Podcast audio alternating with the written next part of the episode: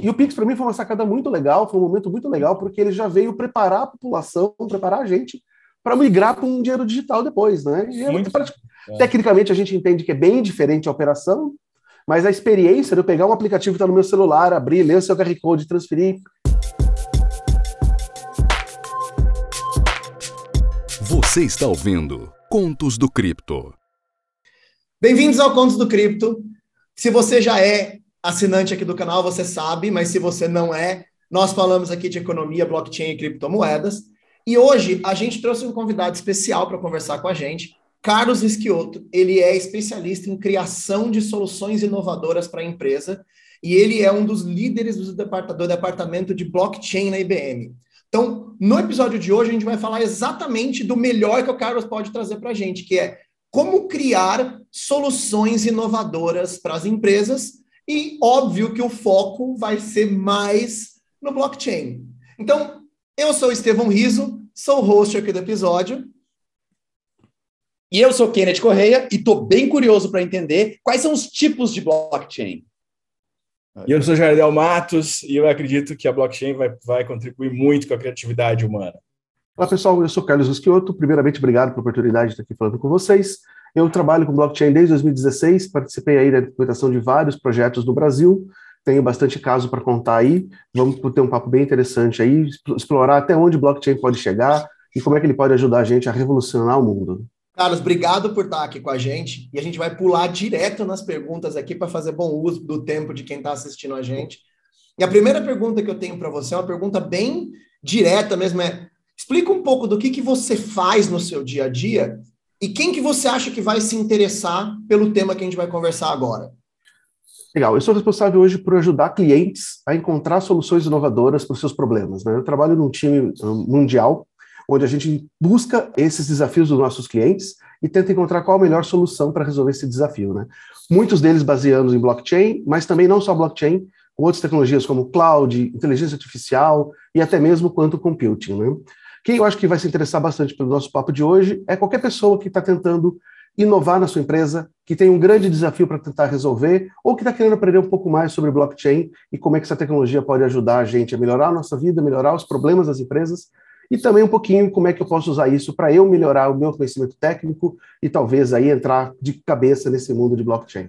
Ô Carlos, eu sei que não é o tema do episódio, mas eu já fiquei até com vontade de gravar um episódio só sobre quantum computing, porque o troço complexo. Eu já li um monte desse tema e até hoje eu ainda tenho dificuldade quando me pedem para explicar. Mas quem sabe um dia a gente marca de um episódio então. só sobre esse tema. Quando você fala de blockchain para empresas, o que, que eu queria que você me dissesse assim: o que, que as empresas têm a ganhar com isso? Por que, que se eu sou um gerente, eu, eu deveria estar pensando em blockchain para minha empresa? Eu acho que tem uma dificuldade grande. E quais são os obstáculos para essa implementação? Legal. Eu acho que assim, o primeiro ponto que o blockchain ajuda as empresas é melhorar e resolver grandes disputas e divergências de dados, né? No final do dia, ele vai otimizar os nossos processos. O dia a dia de uma empresa acaba passando muito por troca de informações, troca de dados entre participantes, né, entre empresas ou participantes de uma rede de negócios. Então, meu fornecedor, meu cliente, a transportadora, um órgão de governo, a gente está sempre trocando informação com um monte de gente. E isso é bastante complexo. E blockchain pode ajudar a gente a simplificar e trazer mais confiança e segurança nessa troca de informação, né? E eu acho que é justamente esse mesmo ponto que é o grande desafio, o grande obstáculo quando a gente começa a pensar em blockchain no mundo das empresas. Para eu colocar uma solução dessa, para eu desenhar uma solução usando blockchain, eu preciso de uma rede, eu preciso de um conjunto de empresas, eu preciso de parceiros. E eu preciso que esses meus parceiros sentem comigo numa mesa e que a gente desenhe uma solução em conjunto. Eu acho que todo mundo que está aqui já ouviu alguma coisinha de blockchain, e eu acho que a palavra base de qualquer solução que a gente fala de blockchain, desde o Bitcoin, é rede e distribuição. Então só faz sentido a gente pensar em soluções das empresas se eu tiver a minha rede. Né? Esse é o grande desafio, trazer parceiros para dentro da minha ideia, da minha rede, para a gente construir uma solução. Legal, hein, cara? E quando você fala sobre essa, esse ganho de confiança, eu tenho certeza que esse é um valor muito importante, né? Dentro de uma cadeia de valores, por exemplo, você tem uma cadeia produtiva, você tem vários players que estão interessados que as informações né, sejam mais confiáveis para que eles possam fazer seus planejamentos, suas implementações. Mas eu imagino também, Carlos, que quando você conversa com a área de negócios, esses caras devem muito, fazer muitas perguntas do tipo show me the money, né? Que é assim, você acha que o, o ganho de blockchain ele está mais do lado dos novos negócios, novos clientes que eu vou atrair, um, um new money, ou ele está mais do lado de economia, eficiência operacional? Se tiver um ponteiro aí. Legal. Eu acho que a gente está bem no meio, tá, querido? Acho que também no meio. A gente tem uma economia muito grande, ou potencial de economia muito grande, com redução de custo, redução de risco, né? Que se eu tenho uma informação mais precisa, mais atual, né, mais confiável, meu risco operacional também tende a diminuir, portanto, economizo dinheiro. Gestão melhor da minha cadeia, então eu tenho economia. Né? Eu acho que metade da, da história está aí. Está em economia, em otimização do processo atual e da cadeia atual. E a outra metade está em novos negócios, e aí a gente pode ir do simples ao complexo, né? Do simples que é eu tenho um produto que eu ponho no mercado e posso cobrar um pouquinho mais caro nele porque eu provo para o meu cliente de onde que está vendo, né? Vindo, a famosa garantia de origem. Então esse produto aqui é, pode ter um preço premium porque eu garanto para o meu cliente que se ele é um salmão selvagem da Noruega, é um salmão selvagem da Noruega. Se é um café do interior de São Paulo, é um café do interior de São Paulo. O sal né? do Himalaia do Himalaia. Sal do Himalaia do Himalaia, exatamente, né? E, inclusive, esse é um tema bastante complexo, né? Rastreamento de alimentos e, e falsificação de alimentos, né? E blockchain tem ajudado muito nisso. Indo por outro lado, onde a gente pode criar um novo negócio completamente do zero, baseado em blockchain, baseado em troca de informação. E aí tem várias ideias começando a surgir no mercado. Obviamente, isso é mais difícil. Eu criar uma ideia nova, né? Sempre é mais trabalhoso, eu tenho que testar mais mas tem um potencial muito grande também aí de surgir novos negócios até, né, baseado em blockchain. Legal, coisas, que a gente, só, coisas que a gente nem imagina ainda, né? Quando a internet começou a surgir, a gente nem imaginava as possibilidades de negócio que viriam com a internet, né? Então a gente ainda não consegue ver os novos Exatamente. negócios que vão surgir. Com Exatamente. Eu costumo, eu costumo brincar que a gente está mais ou menos no final dos anos 90, 80, né? Virando para 90, ali, quando estava começando a entender o que, que era redes, a gente está quase nesse meio aí do mundo do blockchain, então começando a entender o que, que é. Daqui a um tempinho, ele vai ser a nossa internet. A gente costuma dizer que é a internet da confiança, e depois aí tem uma outra derivada desse tema, que é o tal do Web 3.0, né, que está começando a aparecer, nem me meto a falar desse assunto ainda, mas... Da briga, né? Da né, briga. Da briga. Mas é justamente, a gente está começando a pensar, né? Quando a gente começou com a internet lá em 94, 95, o máximo que eu fazia era uma página bonitinha, nem, então, nem era bonitinha assim, né? Para quem lembra, uh, com alguma coisa escrita. E hoje a gente está aí fazendo essa, esse papo aqui via internet, vendendo, comprando, prestando serviços, dando aula, né? Então a gente criou um monte de negócios que a gente não imaginava em 96, 97, 92 mil que era possível. Né? Acho que a gente está exatamente nesse mesmo momento com blockchain. Daqui 10 anos vão surgir coisas impensáveis hoje baseadas em blockchain. E, Carlos, mas, pô, pra gente era bonitinho assim, cara. E até tem um peso meio da nostalgia. Tem o lado de que tinha muito menos banner na época do HTML puro. E o GIF, dos bebê, o GIF do bebê né? dançando na homepage. E essa, essa época aqui era a época da nevezinha cair na página, né? Você entrava na página, começava a cair as nevezinhas, tocar musiquinha de Natal. Maravilhoso, maravilhoso. Pra quem é saudoso, o problema de lembrar, Ei, Carlos, o problema de lembrar disso é que a gente tá revelando a idade, né, cara? Aí... Ah, mas meus, meu, né, meus cabelos aqui, ó, a falta deles já mostra isso. Quem quiser brincar, vai lá no Google, digita lá Web Archive, vocês vão achar páginas da década de 90 dos grandes portais, aí é bem divertido. É engraçado. Para quem não conhece, já vamos deixar o link aqui na descrição do vídeo, que o Web Archive dá, boas, dá para dar boas risadas. Ô, Carlos, o que a gente, o que a gente pode ver aí na sua fala e, e o que a gente vem, vem estudando, enfim, o uso do, da, da blockchain aí, ela permite em vários setores e de várias maneiras, enfim. E a gente vê um alcance aí que, que até então sem limites, né? Eu queria te perguntar o que, que você, como alguém que desenvolve, como alguém que cria e atende muita gente, acredita aí que quais são os próximos setores, né? Eu comento, né? Mas quem tem mais entusiasmo em comentar isso e mais urgência em soluções blockchains, em blockchain, por exemplo, a cartório, é o Estevam. Ele tem uma necessidade assim de que se resolva, né, Estevão, a necessidade, aquela questão de ficar horas e horas em cartório. Fazer você fala isso, eu já começo. então, eu queria falar, perguntar para ti, Carlos, o que, que você vê aí de, de potencial para banco, para cartório, enfim, o que, que você acredita que a gente vai ter aí no futuro? Legal. É, eu acho que a gente consegue aplicar blockchain em praticamente qualquer indústria, qualquer tipo de negócio, né? Difícil pensar num que não dê para usar de alguma forma. Obviamente, hoje, se a gente for olhar, os bancos estão na frente, eles começaram muito antes. Né? Eu costumo dizer que, às vezes, até assustados com o fenômeno do Bitcoin, lá para 2015, 2016, Bitcoin fazendo barulho, eles foram entender o que, que era Bitcoin, entenderam Bitcoin e descobriram blockchain e começaram a procurar aplicações em cima do, do, do blockchain. Né? Então, eles estão bem avançados, tem vários casos no mundo todo aí em cima de sistemas financeiros, de bancos, né? tem alguma coisa no mundo de seguradoras, né? tem, algum, tem bastante coisa na área de logística. Então, para mim, essas são as indústrias que hoje já estão mais maduras, já estão usando mais blockchain. Mas o potencial é muito grande, né? Eu acho que cartório é uma indústria, é uma área que tem um potencial muito grande, assim como todos os demais serviços públicos, né? Os demais serviços aí de registro e troca de informações públicos, uh, sistemas de justiça, Tribunal de Justiça, sistemas de governo, Receita Federal, todos esses sistemas têm um potencial muito grande. Obviamente, quando a gente está indo para as áreas mais reguladas e legisladas, né, a adoção é mais lenta, isso é natural, porque é muito mais fácil eu, da minha empresa, mudar uma regrinha da minha empresa para adotar uma tecnologia diferente, de eu ter que mudar uma legislação, uma lei federal, de repente, que exige um trabalho, né, exige aí um teste e até mesmo uma validação, né? Eu costumo dizer que às vezes a gente sempre olha para o lado do legislador como sendo lento, e é naturalmente lento, mas por outro lado também ele tem que ser um pouquinho mais conservador, né? A gente não pode resolver adotar do nada uma tecnologia sem ter testado, sem ter elucubrado em todas as possibilidades, né? Mas eu, é uma área que eu acho que toda essa área de gestão governamental tem um potencial muito grande. A gente vê alguns países, alguns lugares no mundo aí se destacando, né? O caso da Estônia, todo mundo já cansou de ouvir falar, que digitalizou o país inteiro. country. Né? Que é o e-country, e-citizens, você tira a sua cidadania na Estônia pela internet e usa muito blockchain. Mas Dubai também hoje tem um modelo chamado Smart Dubai, que basicamente todos os serviços públicos de Dubai são registrados em blockchain, você consegue pela internet. Então, abrir uma empresa. Isso é novidade, um... eu não sabia disso, não. É um projeto mais antigo do que a Estônia. A diferença é que eles não fizeram tanto marketing não abriram para o mundo.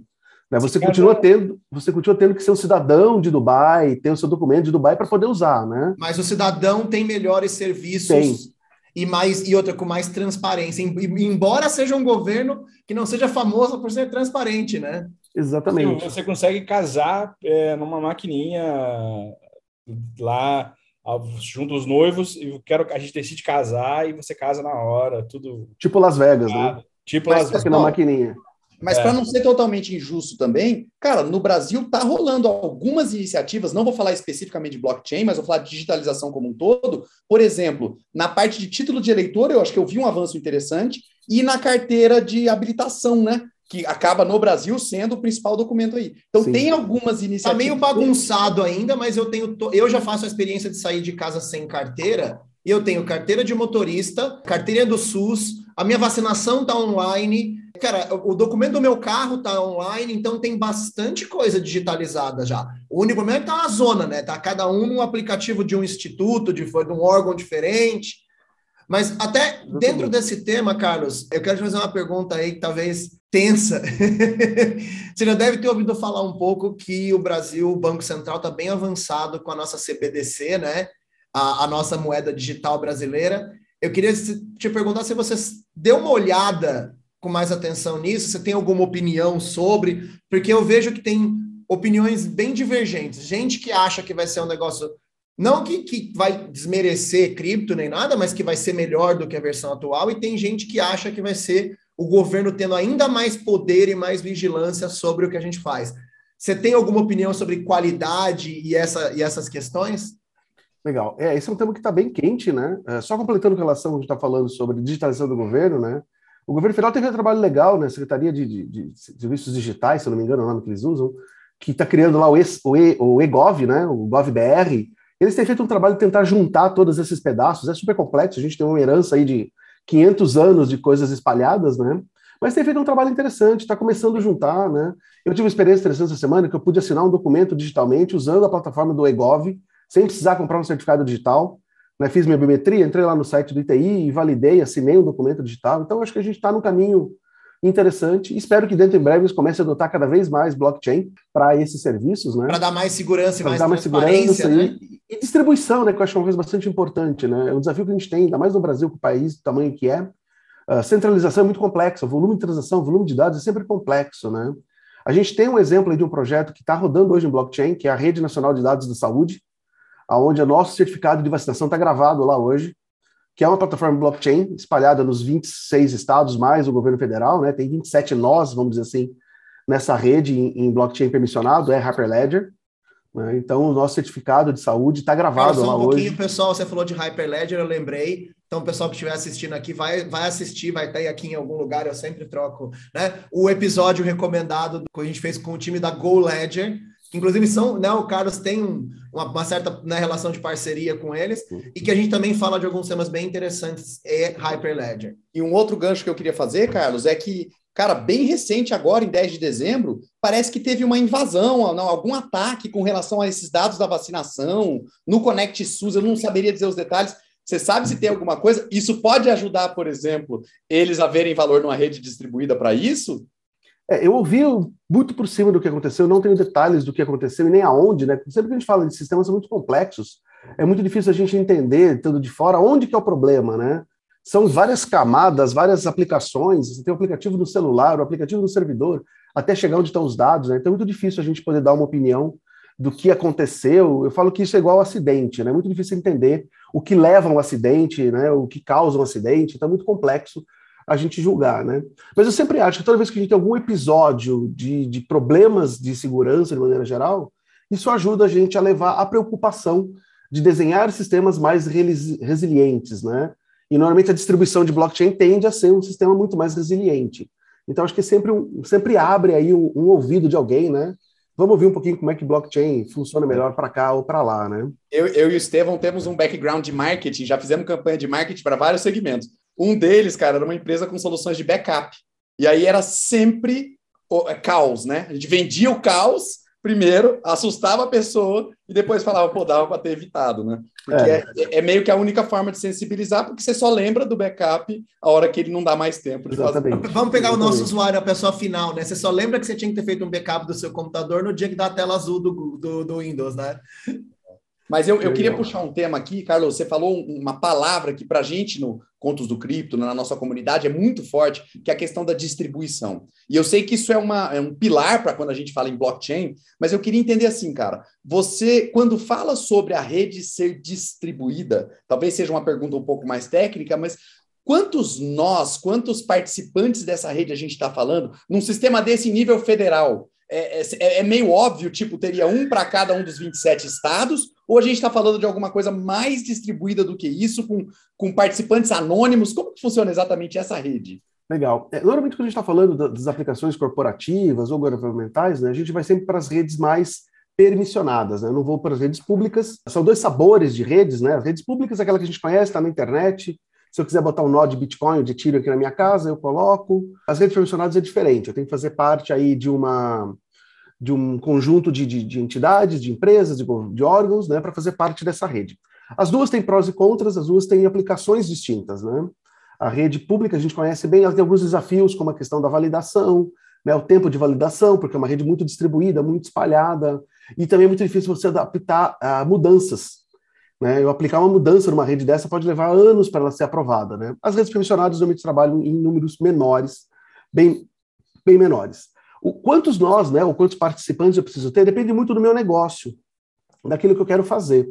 Mais ou menos uma regrinha, quanto mais participantes eu tiver, eu tendo a ter uma segurança maior na rede. Porque eu tenho mais participantes, mais nós, mais réplicas, mais servidores. Mas às vezes dois ou três participantes são suficientes para me dar a segurança que eu preciso. Eu sempre brinco, né, sempre trago o exemplo de um contrato. A gente vai fazer um contrato de compra e venda ou qualquer contrato, a gente assina três cópias. A minha, a sua e uma terceira parte lá de né, voto de Minerva, que pode ser o cartório, pode ser na justiça, depende do tipo do meu contrato. Se nós dois entrarmos em divergência, a terceira vai lá e me dá né, o, da balança, né? Exatamente, a fio da balança. Então, normalmente, uma rede com três participantes já começa a me dar um grau de segurança legal, porque eu vou ter no mínimo dois aqui concordar. Mas aí a gente passa para 5, 10, já começa a dar um, um, número bem interessante. Esse caso da RNDS, por exemplo, tem 27, que são os estados e o governo federal, né, tem uma distribuição aí desses nós, então, e só, só um parênteses, né, quando a gente está falando desses nós, a gente chama isso de organizações ou membros de uma rede. Isso não quer dizer que o governo de São Paulo tem um servidor. Talvez tenha 10, 15 servidores para ter redundância técnica, né? o backup, a máquina pegar fogo, o data center queimar. Aliás, provavelmente São Paulo deve ter servidores num data center, numa região, e em outra região do estado, para ter redundância geográfica, inclusive, mas eles se comportam como sendo o governo do estado, o governo do Rio, o governo federal. São membros únicos que dentro desse um membro, esse único membro, eu tenho ali diferentes servidores. Mesma coisa quando a gente vai para os bancos. Uma rede com vários bancos, ah, cada banco tem vários servidores, mas eles se comportam, eles respondem pelo mesmo banco, né? Ah, o banco A. Então, se for o servidor 1, 2, 3 ou 10 do banco A, eu tenho contingências e redundâncias, né? Então não tem um número muito, muito mínimo. Eu costumo dizer a partir de três eu acho que já dá para você começar a realmente ter aí né, um. Eu, eu gostei dessa explicação, né? Que é né? a minha parte, a sua parte e o garantidor. Né? Exatamente. Né? Às vezes eu posso ter um órgão, né? Às vezes eu tenho um regulamentador na minha rede, um regulador. Eu tenho uma, um Banco Central, uma Enel, uma Anatel na rede, que ele já tem um papel de regulador. Então ele mais um já funciona na rede. Né? Carlos, e aí, puxando aí o Banco Central, né, que você acabou de citar. A gente tem, tem acompanhado aí recentemente umas discussões sobre o real digital, que é muito diferente daquele real que a gente abre o aplicativo no celular, abre nossa conta bancária e vê lá, ah, eu tenho 10 reais na minha conta. É muito diferente uhum. disso e a gente sabe. O que, que você acredita, em termos aí, perspectivas de futuro, que a gente vai ter para desenvolver aí essa, esse CBDC, né? Uhum, essa, essa, moeda digital e o real brasileiro digital. Central Bank Digital Currency, ou né, moeda, moeda digital emitida pelo Banco Central. Banco Central, exatamente. É, a gente está vendo, inclusive, você citou o Dubai, né, o Emirados Árabes, se não me engano, eles também já estão trabalhando numa, numa solução semelhante. Enfim, a gente já está vendo vários modelos, vários países aí trabalhando na construção. China já tem uma bastante né, avançada. Sim. É, eu acho que quase todas as, as economias aí no, no, no, mundo estão olhando isso com maior ou menor grau de, de, de atenção ou evolução, né? O Brasil está bem à frente nisso. Inclusive, o Banco Central, se eu não me engano, foi ano passado ou anterior, que com o Covid a gente perde um pouco a, referência, né? Uh, ganhou um prêmio no, no, evento no Mundial de Bancos Centrais, né? Porque a gente está aí com um nível bastante avançado de pesquisa e de estudos nesse sentido, né? Uh, uh, o CBDC, né, a moeda emitida pelo Banco Central, é a ideia de uma moeda digital que se comporta e usa a mecânica da criptomoeda, né, emitida um Banco Central. A diferença é, para quem nunca ouviu falar nisso, né, é que eu não dependo de uma entidade processar a minha transação financeira, como eu preciso hoje do banco. Né? Eu posso transferir um Pix da minha conta para de vocês, de vocês para mim, mas eu preciso do meu banco, do seu banco, do Banco Central, muitas vezes no meio do caminho, para operacionalizar essa transação, né? Quando a gente vai lá e coloca o cartãozinho na máquina de cartão de crédito, mesma coisa. Tem entidades ali que vão processar essa, esse dinheiro. Quer dizer, o nosso dinheiro ele é digital, mas ele depende, ele está ali no, no, celular, né, no cartão, mas ele depende dessas entidades. O CBDC, o dinheiro, a moeda digital, ela se comporta, funciona mais ou menos no mesmo modelo da cripto. Eu vou ter isso numa carteira que pode estar no meu celular, ou pode até estar em papel, né? Se eu quiser decorar minha chave privada e guardar ela em papel, funciona. E aí, ao fazer uma transação, é direto do meu aparelho, da minha carteira digital, do meu computador, para o seu, sem precisar passar por nenhuma uh, entidade de processamento da transação. E isso vai ficar registrado lá num blockchain, como acontece hoje quando eu mando Bitcoin para alguém, quando eu mando um Ether para alguém, né, uma, uma das criptos. Eu acredito muito em CBDC, eu acho que o potencial da tecnologia é muito grande, ela resolve um monte de problemas, desde o custo que a gente tem com emissão de papel moeda, que é um valor assim absurdo. A gente gasta em torno de 3% do PIB do Brasil para imprimir, transportar Sim. e depois destruir o papel quando acaba a vida da, né, o papel ou, ou, a, ou a moeda, né? Então é um custo muito alto. Isso tem um monte de problema, né? Roubo, explosão de caixa eletrônico, custódia disso, onde é que eu guardo? Então eu acho que, quero, que o dinheiro digital é muito bom, tem um potencial de uso muito grande.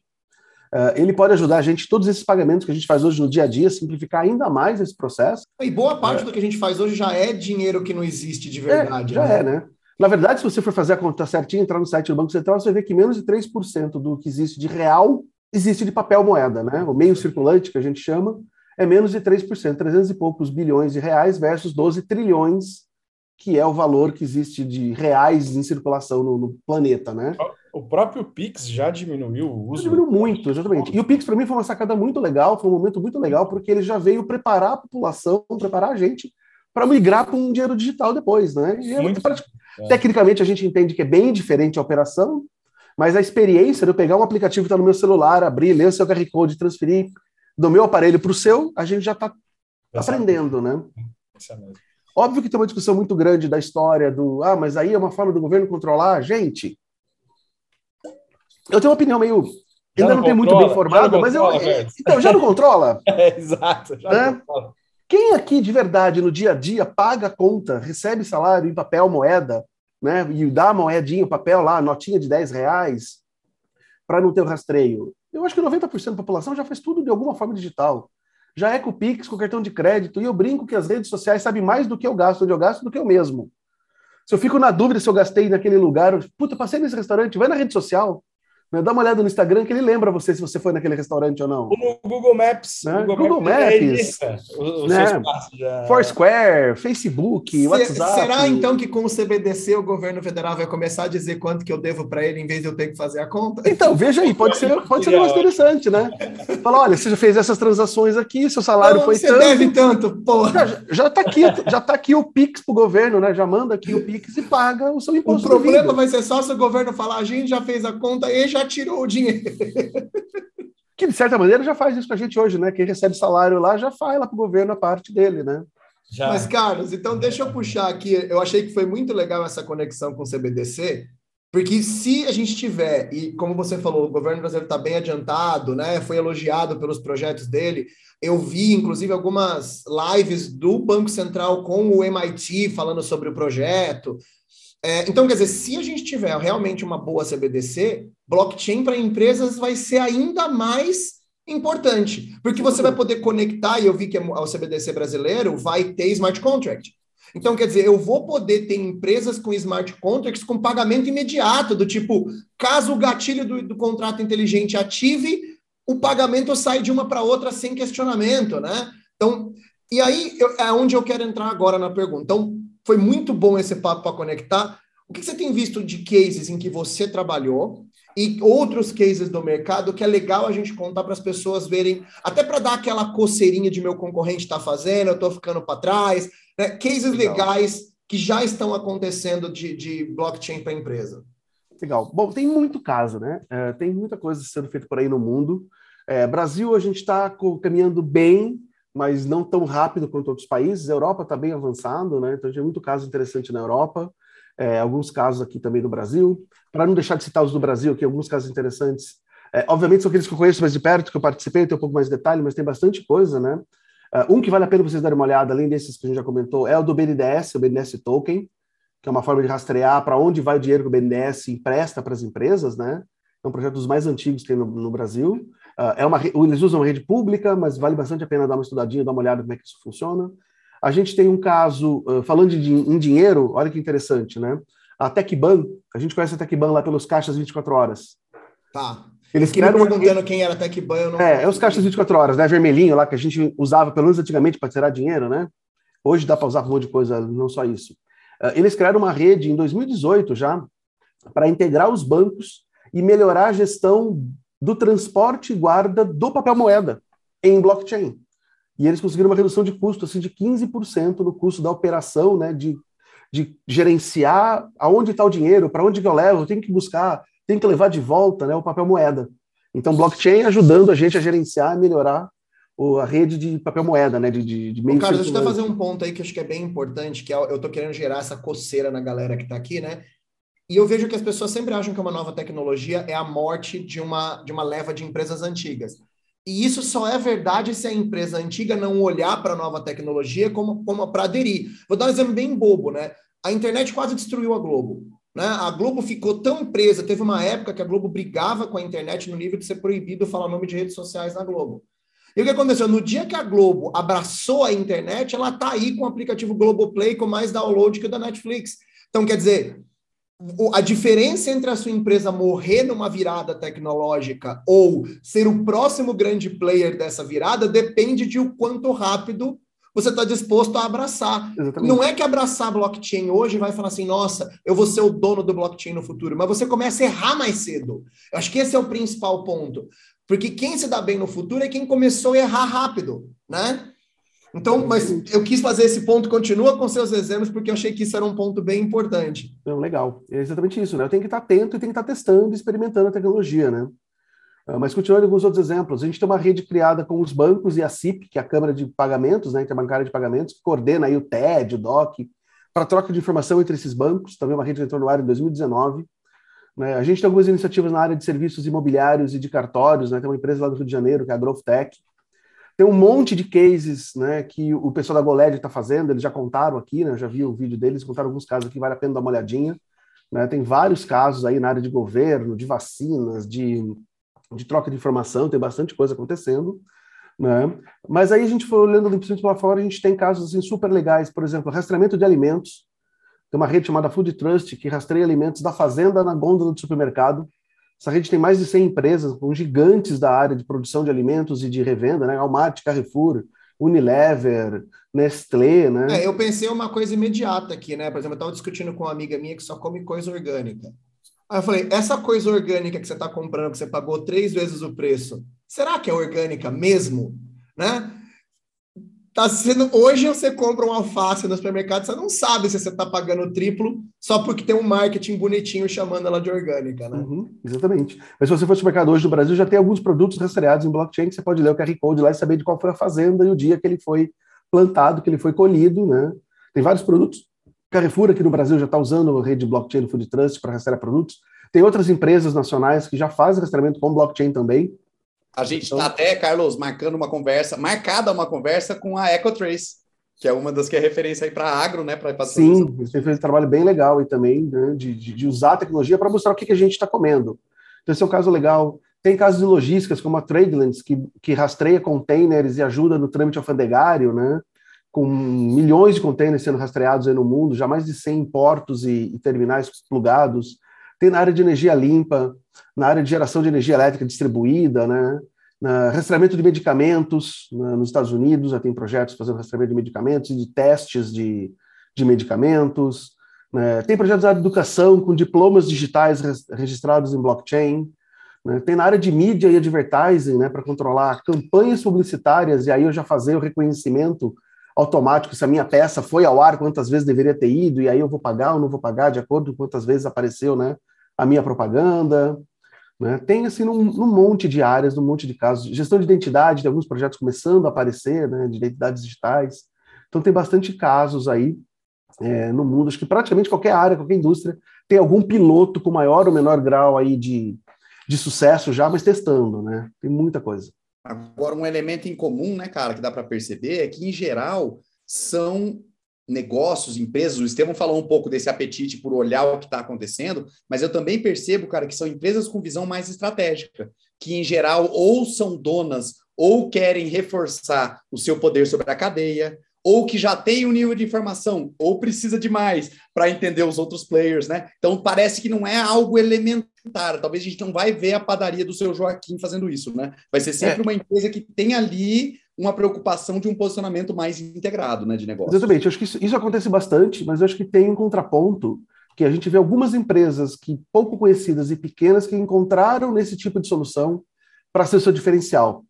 Então, eu tenho um produto diferente dos, da, da, minha grande concorrência porque eu tenho um rastreamento melhor em blockchain, por exemplo, ou porque eu tenho um processo de liquidação de alguma coisa diferente, né? Então, ao mesmo tempo que a gente vê muito forte, né? O, a gente fala que são os market makers aí, né? As grandes empresas olhando isso para melhorar a sua eficiência, a sua cadeia, de vez em quando aparece um ou outro pequenininho ali que encontrou o diferencial dele, né?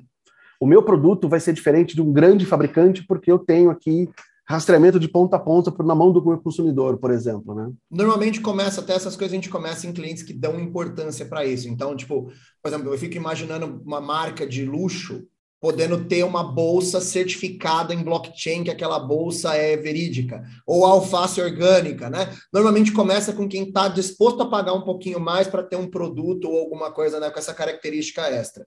Sim. Carlos, então eu quero fazer uma pergunta, né, para já apresentar o fato que a gente vai ter um segundo episódio com você.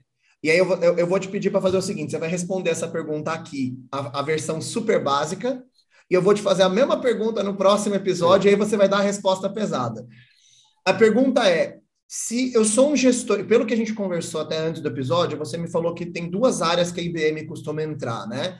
É, ou vocês entram para a área de negócios, o que é a melhor, porque aí eu penso como eu vou ganhar dinheiro e depois eu envolvo a TI, ou muitas vezes a TI percebe uma demanda e te chama. Mas se eu sou hoje um gerente desse, um gerente de negócio, um gerente de TI, como que eu começo? Por onde que eu abro a porta? O que, que eu posso estudar para ver se eu tenho um potencial de implementar, ou de trazer, ou de chamar o, o Carlos para conversar, para implementar uma, uma solução de, de blockchain na minha empresa? Legal. Eu costumo dizer que a primeira pergunta é assim, né? Você tem seu problema de negócios claro?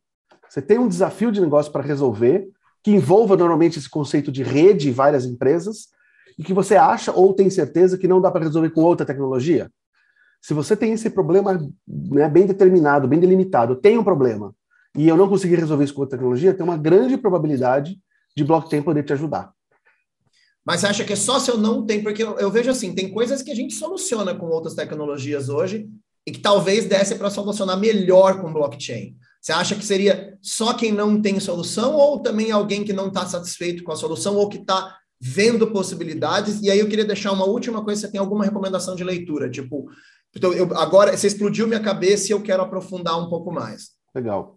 Eu acho assim, né? Quando eu falo, quando a gente fala, né? Dá para melhorar meu processo, dá para melhorar, fazer um jeito melhor? Dá. Eu costumo dizer que eu tenho um outro problema de negócios ali que eu não tinha percebido antes. Então, acabo voltando à primeira frase, né? Uh, eu tenho um problema de negócio. Eu estou fazendo, mas não está bom. Está caro, está lento, não tem informação confiável. Eu tenho uma área gigantesca aqui atrás de mim para poder uh, refazer as coisas ou resolver problemas. Então, tem um problema ali, né? Então, o que acaba sendo justamente isso, eu melhorar um processo existente. Não quer dizer que esse problema de negócio seja um problema novo, que eu não resolvi ainda, mas é alguma coisa que ainda me incomoda, né? Ah. E falando em leitura, eu acho que não dá para deixar de comentar do Blockchain Revolution, do Don Tapscott, do Alex Tapscott, né, o livro clássico, eu acho que vale a pena. A gente tem um livro de, de um colega da IBM que escreveu, que chama uh, Blockchain for Business, né, do Jerry Cuomo e do Nitin Gaur, é, são dois, o, o Jerry Cuomo é o vice-presidente de blockchain da IBM e o Nitin é o nosso líder, diretor de pesquisas em blockchain e criptos, né? Então ele dá bastante esse foco de como é que eu uso blockchain em negócios, né? Vocês acham esses livros muito fáceis por aí. E tem um livrinho muito pequenininho, que é um handbook, que você acha no site da IBM, de graça, um PDF, que chama The Founder's Handbook, que é justamente como é que eu começo uma rede blockchain. Ideias e dicas de como eu descobrir como começar uma rede blockchain. Excelente. Né? Não é técnico, é business. É para quem quer gerar negócio mesmo. Exatamente, é negócio. Já, já tô abrindo aqui na Amazon, vamos deixar o link no YouTube, né? Quem estiver ouvindo no Spotify, depois acessa o canal no YouTube. Todos os links dos livros recomendados e desse e-book da IBM a gente vai deixar aqui também. Legal. Carlos, então com isso eu quero muito te agradecer por, por ter vindo e por ficar para o próximo episódio que a gente vai gravar. Legal. Se você está assistindo aqui, esse é um episódio de introdução, então a gente pegou mais leve o próximo episódio, que vai estar tá linkado em algum lugar aqui, a gente vai realmente pegar pesado com o Carlos, vai fazer umas perguntas mais técnicas. Então, se te interessou, já clica e vai lá e encontra a gente no próximo episódio. Muito obrigado mais uma vez por acompanhar aqui até o final e até o próximo.